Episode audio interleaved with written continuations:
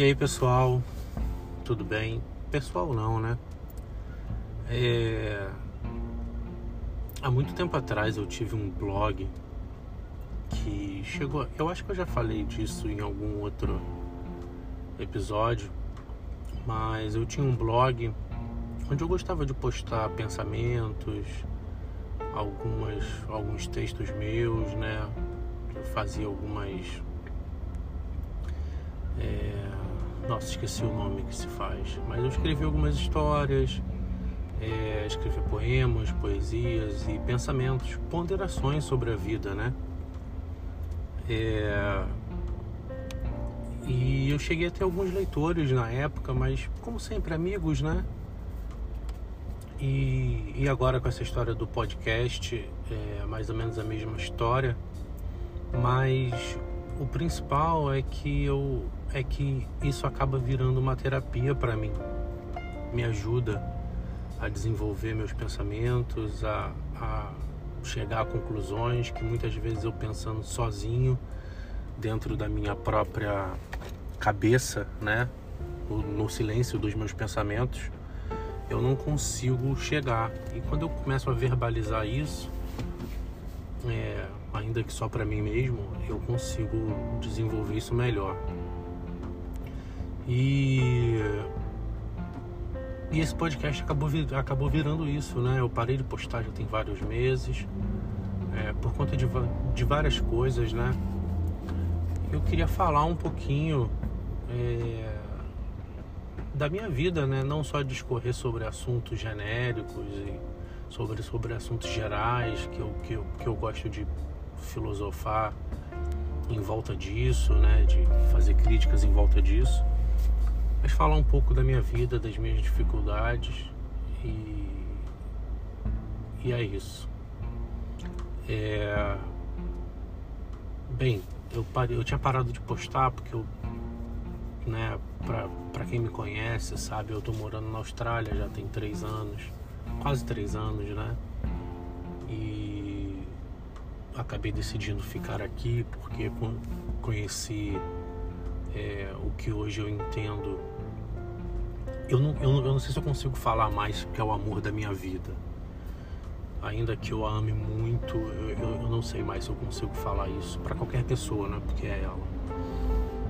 É, não sei se isso é maturidade ou não sei se isso é qualquer outra coisa. Mas eu encontrei uma pessoa aqui que é, que é minha esposa, acabei casando com ela, e é uma pessoa que eu nunca tive ninguém igual assim na minha vida. E ela me completa, ela me, me faz muito feliz. Eu tenho uma parceria com ela que eu não em nove, quase dez anos que eu, que eu demorei para encontrar uma outra pessoa, né? Passei por outras pessoas, outras pessoas passaram na minha vida e eu passei pela vida de outras pessoas. É, é, é, é, ela tem qualidades que eu nunca encontrei em nenhuma outra mulher, né? Pelo menos aí no Brasil, né? Enquanto eu estava aí no Brasil. É, e por mais que, mas eu sabia que quando eu fizesse essa escolha, eu teria que passar por momentos muito, muito, muito difíceis. O principal deles é a distância que eu, que eu tenho do meu filho, né? Ficar vendo meu filho uma vez por ano. É, por um mês ou por dois meses e, e, a, e, e a dificuldade também do emprego, né? Porque aqui na Austrália tem uma série de dificuldades a respeito de você arrumar um visto. É muito, muito difícil, pelo menos na minha área e com o meu nível de expertise, conseguir alguém, alguma empresa que é o que a gente chama de sponsorship, né? Que traduzindo é tipo um patrocinador, né? que é uma empresa que se responsabiliza pela tua estada no, no, no país, eles, a empresa se responsabiliza pelo teu visto. Então eu decidi ficar aqui mesmo sabendo de todas essas dificuldades, sabe? O visto é uma coisa passageira, né? Porque a partir do momento que eu caso, eu começo a preencher requisitos onde eu posso trocar de visto para ter o visto de, de esposo, né? que é pelo, pelo fato da minha esposa ser australiana.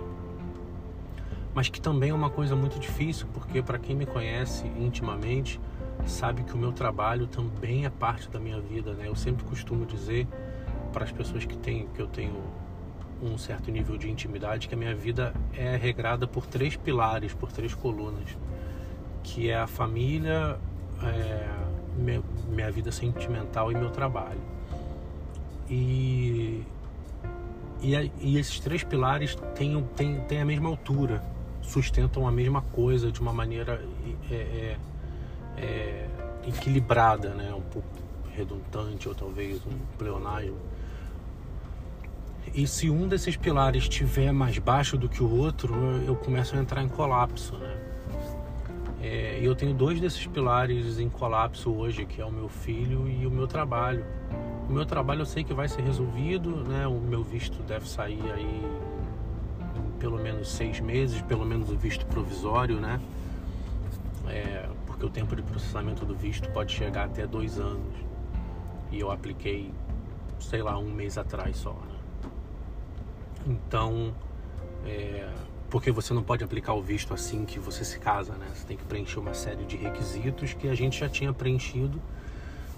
É, mas enfim, né? então daqui a seis meses acaba meu visto de estudante e eu vou entrar nesse visto de transição que já me permite ter uma vida normal aqui, né? arrumar um trabalho, né? o que a gente chamaria no Brasil um trabalho de carteira assinada, com todos os benefícios, um salário muito melhor. É, mas não deixa de ser um problema, isso me corrói, porque eu não tô assim desde ontem, eu tô assim há quase três anos. Né? É, três anos fora do mercado de trabalho, três anos mais perto dos 40, né? Fiz 39 anos há, há, há uma semana. É, e a distância do meu filho, que é uma coisa muito difícil para mim. Né? É, quanto mais tempo passa que eu tô longe dele, mais, mais angustiado, mais ansioso, mais difícil é para mim segurar isso. É, e foi por isso que eu passei esse tempo todo sem gravar nada, porque eu tive o que a gente chama de breakdown aqui. Eu, não tô, é, eu acho que se traduziria melhor como uma crise nervosa. Eu passei muito mal é, fisicamente, né? É, eu passei muito mal, achei que estava infartando, achei que ia ter um treco. E foi quando estourou essa história da, do coronavírus, que todos os voos começaram a ser cancelados, fronteiras fechadas e tudo mais. Então eu passei esse tempo todo me recuperando disso, né? Comecei a, visitar um psicólogo e e algumas coisas já se arrumaram. Mas o fato é que eu tenho andado muito, muito, muito no limite, muito à beira de, de quebrar novamente. Isso é muito estressante. Normalmente as pessoas me veem pelas redes sociais e, e, e né, é, Facebook, Instagram e, e, as pessoas sempre acham que, que tá tudo bem com a gente. E uma coisa que eu. Quem me conhece sabe que eu gosto de falar muito, né? Porque eu tenho esse podcast. É, mas uma coisa que eu sinto muita, muita, muita falta aqui são meus amigos. Que eu comecei a sentir muita falta. Porque aí no Brasil, ainda que a gente tivesse a vida corrida, de pô, pegar transporte público, trabalhar o dia todo e só tipo sair antes do sol nascer e chegar com, com, com o sol já posto, né? É, ainda que, que eu trabalhasse muito, né? Ainda que a gente trabalhe muito, a gente sempre encontra um tempo de alguma maneira para estar tá com os nossos amigos, para trocar uma ideia, para tomar uma cerveja no bar, para sentar no portão e falar besteira, ou para sair numa sexta-feira à noite e ou pegar uma praia, qualquer coisa assim, sabe? É... E aqui eu não tenho nada disso. Os brasileiros aqui são pessoas que, na sua maioria, eu acho que são muito nocivas, e os poucos que não são nocivos, é, é muito difícil de estabelecer um, um, um, um contato, é muito difícil de estabelecer uma, um, uma relação na qual você consiga desfrutar desses tempos, sabe, de, desses momentos. pelo menos eu tenho encontrado muita dificuldade de encontrar pessoas que tenham coisas em comum comigo, sabe? É... E quando eu digo coisas em comum comigo, né? Sim, obviamente, é gostar das mesmas coisas que eu gosto, sabe? Que é de jogar um videogame, de jogar um jogo de tabuleiro, é... ou de ir pro bar, né? Aqui não tem bar igual tem aí no, aí no Rio de Janeiro, mas de e aqui tem muito pub, né? De ir num pub, trocar uma ideia, falar besteira. Eu não consigo, sabe? A família da minha esposa, ela me, me, me recebeu muito bem, sempre me tratou com muito amor. Eu tenho dois cunhados, mas a gente não tem nada em comum, sabe? Sempre que a gente tá, tá junto, a gente se dá bem, a gente conversa, a gente troca uma ideia, mas eu ainda não consegui encontrar algo que, que, que una mais a gente. E sei lá, às vezes ainda que eu encontre, acho que eu ainda sinto falta de ter alguém para falar português no meu dia a dia. É...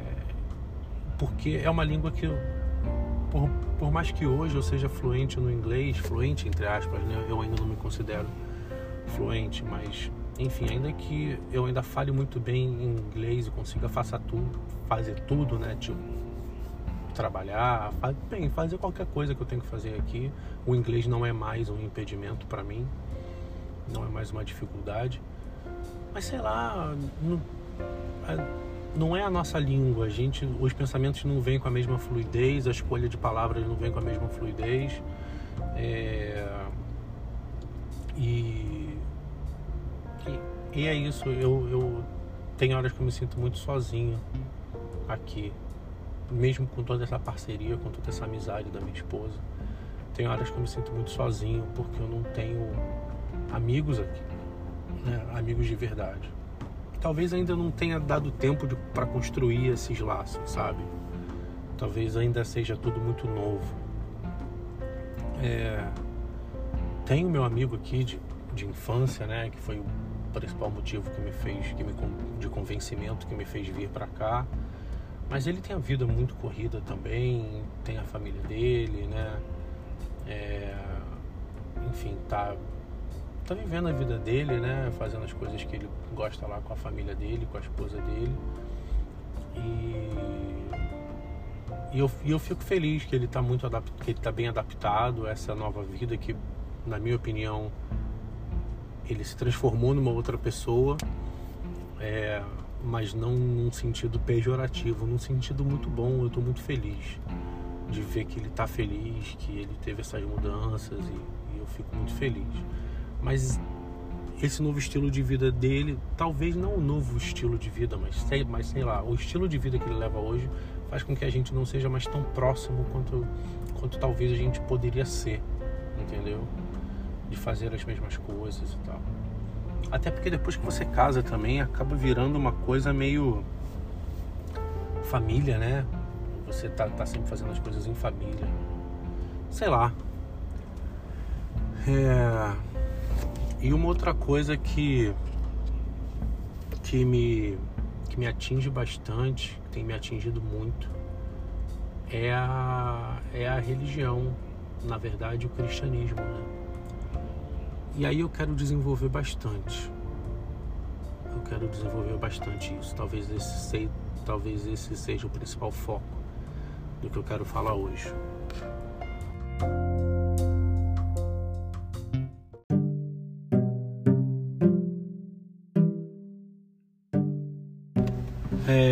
E o que eu quero falar sobre religião, o cristianismo, sobre ser cristão, é que e eu tenho evitado até falar disso assim, porque apesar de eu saber que Deus pode, que Deus conhece o nosso coração, que ele escaneia os nossos pensamentos e os nossos sentimentos, eu sinto um certo medo de externalizar isso com palavras, porque é, eu tava me perguntando, eu, eu venho me fazendo muitas perguntas assim, porque eu tenho estado muito chateado com Deus, assim, de uma certa forma até irado com ele, né? Talvez não irado é uma palavra muito forte, mas é, talvez chateado porque é, eu não quero. Eu, eu sei que eu não sou melhor do que ninguém, muito menos pior do que ninguém, mas eu tenho essa sensação, e com certeza eu não sou o único, né? Mas eu tenho essa sensação de que tudo na minha vida é muito mais difícil, sabe? É, não muito mais difícil no sentido de que eu sou vítima de tudo, mas e não que outras pessoas não encarem dificuldades, mas é, eu vejo que muitas vezes eu vejo outras pessoas assim, é impossível a gente não se comparar com outras pessoas, mas muitas vezes eu vejo outras pessoas que Cara, e apesar de saber de tudo que a Bíblia diz, que o sol e a chuva vêm para todo mundo, né? Pro, para quem acredita e para quem não acredita. É, cada vez mais eu fico pensando que assim, cara, é, às vezes eu penso o que Deus quer realmente da, da gente, sabe? A gente sabe, a gente entende, como cristão, a gente entende que Deus não é um gerente particular da nossa vida, ele não é um um microgerenciador de coisas, que a gente sabe que o sacrifício de Cristo na cruz do Calvário foi o suficiente para tudo, e a gente sabe que o cristianismo não é sobre ganhar coisas ou ter coisas, mas sim sobre salvação, né? É... Que em teoria isso é o mais importante, porque é o que vai é, é o que vai definir a sua eternidade, né? E no fim das contas a gente é um piscar de olhos, a nossa vida aqui é finita, não tem como comparar uma eternidade com 80 anos, com 100 anos, e ainda que fossem 300 anos, não tem como comparar uma eternidade com isso. Mas o fato é que enquanto a gente está aqui, a gente quer resolver as coisas aqui, né? E, e o fato de ver, eu não sei se é a minha fé que se transformou numa coisa muito frágil por conta das dificuldades que eu tenho passado ou se ou se são questionamentos válidos, entendeu? Porque assim, eu não estou só, só, só questionando por que, que o descrente tem uma vida fácil, ou muitos descrentes que eu conheço têm uma vida muito mais fácil e, e proeminente. É, porque, cara, é, sabe, eu tenho passado por todos esses problemas e eu não vejo nada se resolvendo, sabe? Eu vi pessoas aqui é, é, na Austrália, eu, eu fico meio incomodado de ficar me comparando com os outros, mas é, mas eu, mas tal, talvez eu tenha que assumir que esse é o momento que eu tô passando, sabe? Um momento de comparação. Eu nunca fui muito de me comparar com, com os outros, mas talvez esse, esse seja o momento que eu tô passando, eu tenho que aceitar, sabe? mas eu tenho a impressão que tudo para mim é com um esforço maior, é com dor maior. Nada simplesmente acontece, sabe? É como se eu nunca tivesse uma notícia boa pelo simples fato de acontecer uma notícia boa. Sempre existe um choro, sempre existe uma lágrima, sempre existe um, um, uma, uma dificuldade, muitas vezes descomunal, para se conseguir alguma coisa, sabe? É, e eu não estou dizendo com isso que, sei lá, é, eu, eu não sei, eu acho que eu só tô cansado, sabe? Eu tô cansado, sabe? De sempre ter que me humilhar para conseguir as coisas, para ver as coisas acontecendo, sabe? E, e, e eu, e eu acho que eu tô cansado disso, de estar tá me humilhando sempre para para Deus, para estar tá com o coração contrito, para estar tá como como coitadinho, sempre grato, com um sorriso no rosto, ainda que tudo esteja uma merda. Mas você tem que ser grato com com, com um sorriso no rosto, porque teve aquela mulher no Antigo Testamento que o profeta foi visitar e o filho dela tinha morrido e ela estava com a pior dor do mundo e ela dizia para o profeta: Vai tudo bem. Cara, não tá tudo bem, entendeu? Não tá tudo bem, entendeu? Tipo, pô, teu filho tá morto, não tá tudo bem. E sei lá, diversas outras passagens que eu poderia citar aqui, que, que, que as pessoas. Que, que a Bíblia demonstra como passagens de fé e de exemplos de fé, sabe? E, cara, sei lá, não, não tá tudo bem. E. E eu só queria isso, sabe? É, que as coisas ficassem bem. Eu sei, cara, que eu tô numa posição muito privilegiada. Eu tenho uma esposa que me ama, que. Pô, que, que, me, que, que, que, que aguenta as minhas barras aqui, sabe? Que me ajuda a passar por, pelas coisas que eu tenho passado. A família dela me ama também. Meu filho tá saudável, meu, meus pais, meus irmãos, meus sobrinhos. É, não tem faltado nada na minha mesa, não tem faltado nada na minha casa. E. Mas sei lá, tudo muitas vezes parece tão distante. Eu não sei se eu estou parecendo uma criança mimada, se eu estou. É, é... eu não sei. O, fa... o, fato é que eu estou passando por essa dificuldade, por essa crise na minha fé. E eu não consigo, sabe? É, tem coisas mais muito mais íntimas, mas que eu não, não, não, consigo falar aqui porque sei lá, tal, talvez alguém escute. E e cara, eu fico me perguntando, sabe? É necessário que para você conseguir um emprego você precise ficar se humilhando? Sabe, no sentido de que abaixando seu joelho para Deus o tempo todo e, se, e trabalhando o seu coração e a sua cabeça para que você sempre seja grato, porque sempre tem alguém numa situação pior, sabe? Para você é, conseguir pagar as suas contas, ainda que não seja o emprego que você quer, sabe? E eu não tô falando, isso não me faz melhor, tá? Ou mais digno, porque eu não tô, eu não tô falando de ganhar de ter o melhor emprego do mundo com salário de 30 mil, 40 mil. Eu não estou falando de ter, de, de, ter a melhor casa, de poder ir e vir para o Brasil quando eu quero. É, eu, eu, eu, eu de, de, ter o melhor carro. Eu, eu, não estou falando dessas coisas, sabe? Eu estou falando de coisas que, cara, muitas vezes tem muitas pessoas. E, e, e, e, eu também não quero. Eu não sei se eu estou chegando a algum lugar.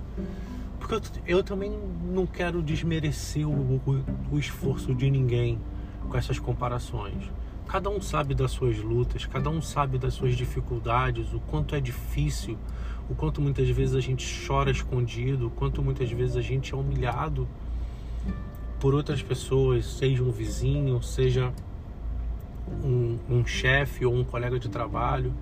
A gente sabe das nossas limitações e aonde a gente fica estrangulado, onde a gente se sente estrangulado. E eu não quero diminuir o esforço de ninguém quando me comparo. Mas é, eu fico pensando, cara, sabe? É, onde está Deus nisso tudo? Eu não consigo mais enxergar Deus nisso tudo porque eu não vejo mais diferença. Sabe? E, e quando eu digo diferença, eu não estou falando de vantagens. Ah, porque eu sou cristão, eu tenho que ter vantagens em relação a quem não é cristão. Não, não estou falando disso. Mas eu simplesmente não consigo mais ver a mão de Deus nessas coisas. Entende? Eu só consigo ouvir o silêncio. E a impressão que eu tenho é que toda vez que eu tento me abrir ou falar sobre o assunto, eu tenho medo porque eu fico me sentindo como no Velho Testamento, né? Tem uma pregação muito boa do, do pastor Ed René, que é chamada de a verdadeira face de Yahvé, onde ele diz isso, sabe? Que a principal diferença entre o Novo Testamento e o Antigo Testamento é que no Antigo Testamento você tinha o Deus que era Yahvé, que era o Deus que, cara, é o Deus que, que é amor, mas também é fogo consumidor que na verdade a gente tem que inverter essa ordem, né? Ele é fogo consumidor, mas também ele é amor. Porque se você não fizesse a vontade de Deus no Antigo Testamento, a vontade de Yahvé, ele te castigava, ele mandava praga, ele mandava doença, ele destruía os inimigos até o último, mandava, mandava matar até os bois. Tem gente que diz que é figura de linguagem, né, que mandava matar até as crianças do, dos povos inimigos. Mas esse era Yahvé, era esse Deus que você tinha que temer, porque se ele fosse de, se, se, ele, ele era o, o pastor Ed usa essa palavra, ele era melindroso. Né? Ou, ou, seja, você tinha que ter muito cuidado, porque se ele interpretasse mal aquilo que você fez ou deixou de fazer, a, o peso da mão dele ia cair sobre você. E aí de você. Então esteja sempre de esteja sempre humilde e de cabeça baixa, porque se Yahvé não gostar daquilo que você está fazendo, ele vai te castigar e o castigo de Yahvé não é qualquer coisa. Entendeu? E no Novo Testamento você vê Jesus que, que pega lá que vai ajudar a mulher que ia ser apedrejada e diz, cara, eu sei que você teve cinco maridos e o, que, e o, e o homem que está com você agora não é teu marido, mas, cara, é, você está perdoada, sabe? Vai e não peques mais, né? É, ele até inclusive diz, não é um Jesus que fala assim, é, você está perdoada, vem para minha igreja. Não é um Jesus que fala você está perdoada, mas você tem que me dar dinheiro. Você está perdoada, mas tem que fazer um cursinho de de automelhoria, tem que fazer análise, sabe? Ele só fala assim, cara, vai e não peques mais. E aí você tem esse contraste, né? Onde Jesus vem não desfazer aquilo que, é, que era antes, mas dar um ressignificado ao entendimento que as pessoas tinham de Deus, porque talvez a, aquele Deus do Antigo Testamento era aquele que o povo precisava para andar na linha, mas que em outros tempos, no, nos tempos de Jesus, de Jesus para cá, Deus entendeu que, cara, não é esse o melhor caminho. O melhor caminho é, é amar as pessoas e, e permitir que elas se autoanalisem e que se entendam dentro daquilo que eu quero para elas, né? Mas eu não consigo mais ver isso. Entende? Isso não, não, não me toca mais porque eu não vejo mais diferença. Não é que eu esteja me tornando um ateu, mas sabe? Não é que eu esteja parando de acreditar em Deus, mas eu simplesmente não, não enxergo mais essa esses dois níveis, entendeu? É...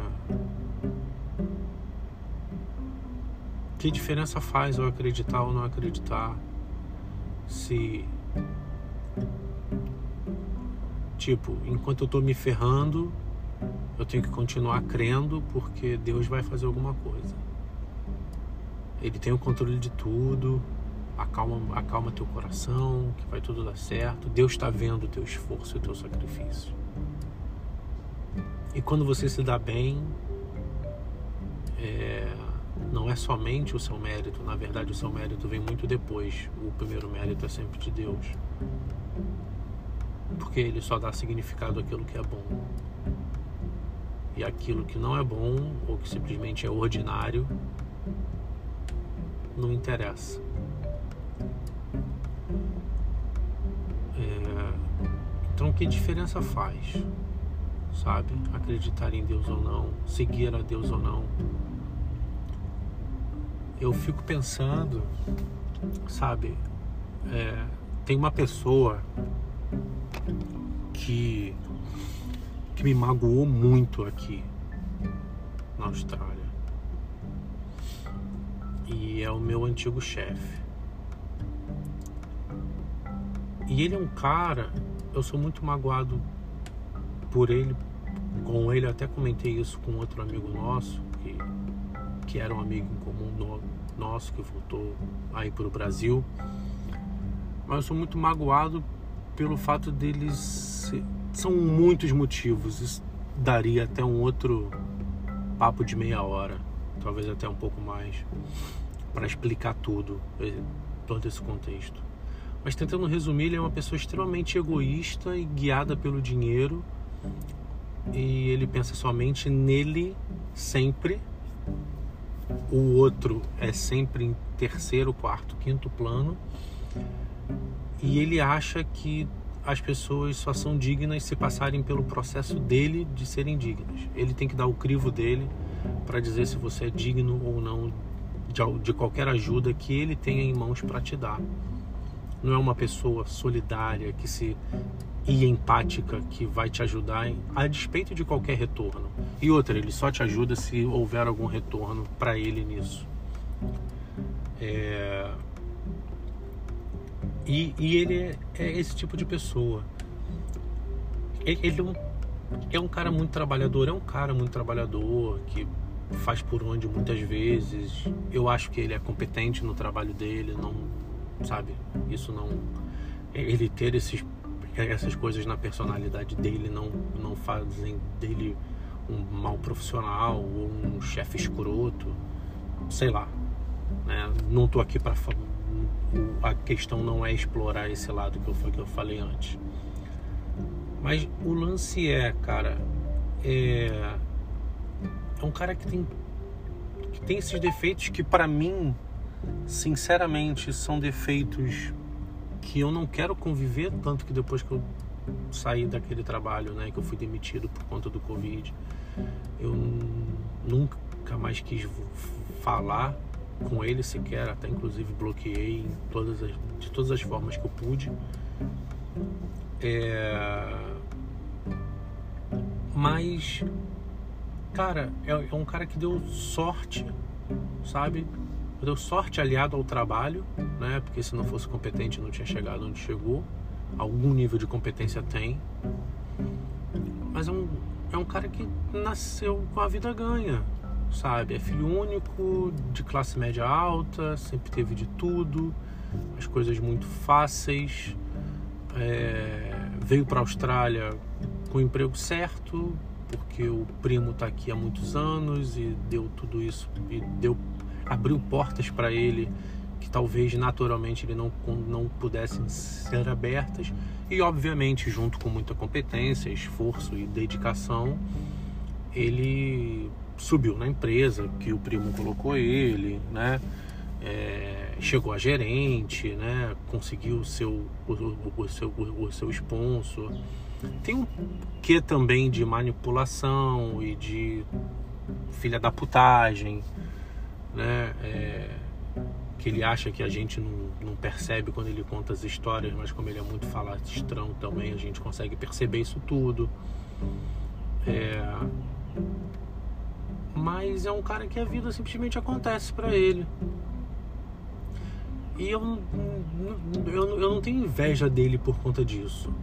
Eu acho legal, eu, quero muito que ele atinja o, as metas dele, que ele seja muito, muito feliz, sabe? Não quero a amizade dele, eu acho ele uma pessoa muito nociva, mas isso não quer dizer que eu queira o mal dele, né? Porque eu sou magoado, com, né? Porque eu tenho uma, uma mágoa que eu vou querer o mal, entendeu? Eu não odeio ele, eu não quero o mal dele, eu quero o bem dele, eu quero que ele consiga os sonhos dele só gostaria que ele, né? Mas, mas isso eu infelizmente não, não tenho controle, que ele não pisasse em ninguém por, por, por conta disso, nem manipulasse ninguém por conta disso num, num, num, num sentido nocivo. Mas sei lá, é, é, mas sei lá, é isso assim. Eu estou usando ele como comparação porque eu acho que foi o mais próximo e o mais e o, e o mais perto de mim no, nos últimos tempos. Mas não é só, mas essa, é, essas comparações, quando eu falei de comparações, essas comparações não se resumem somente a isso, né? É, é uma comparação da vida em geral.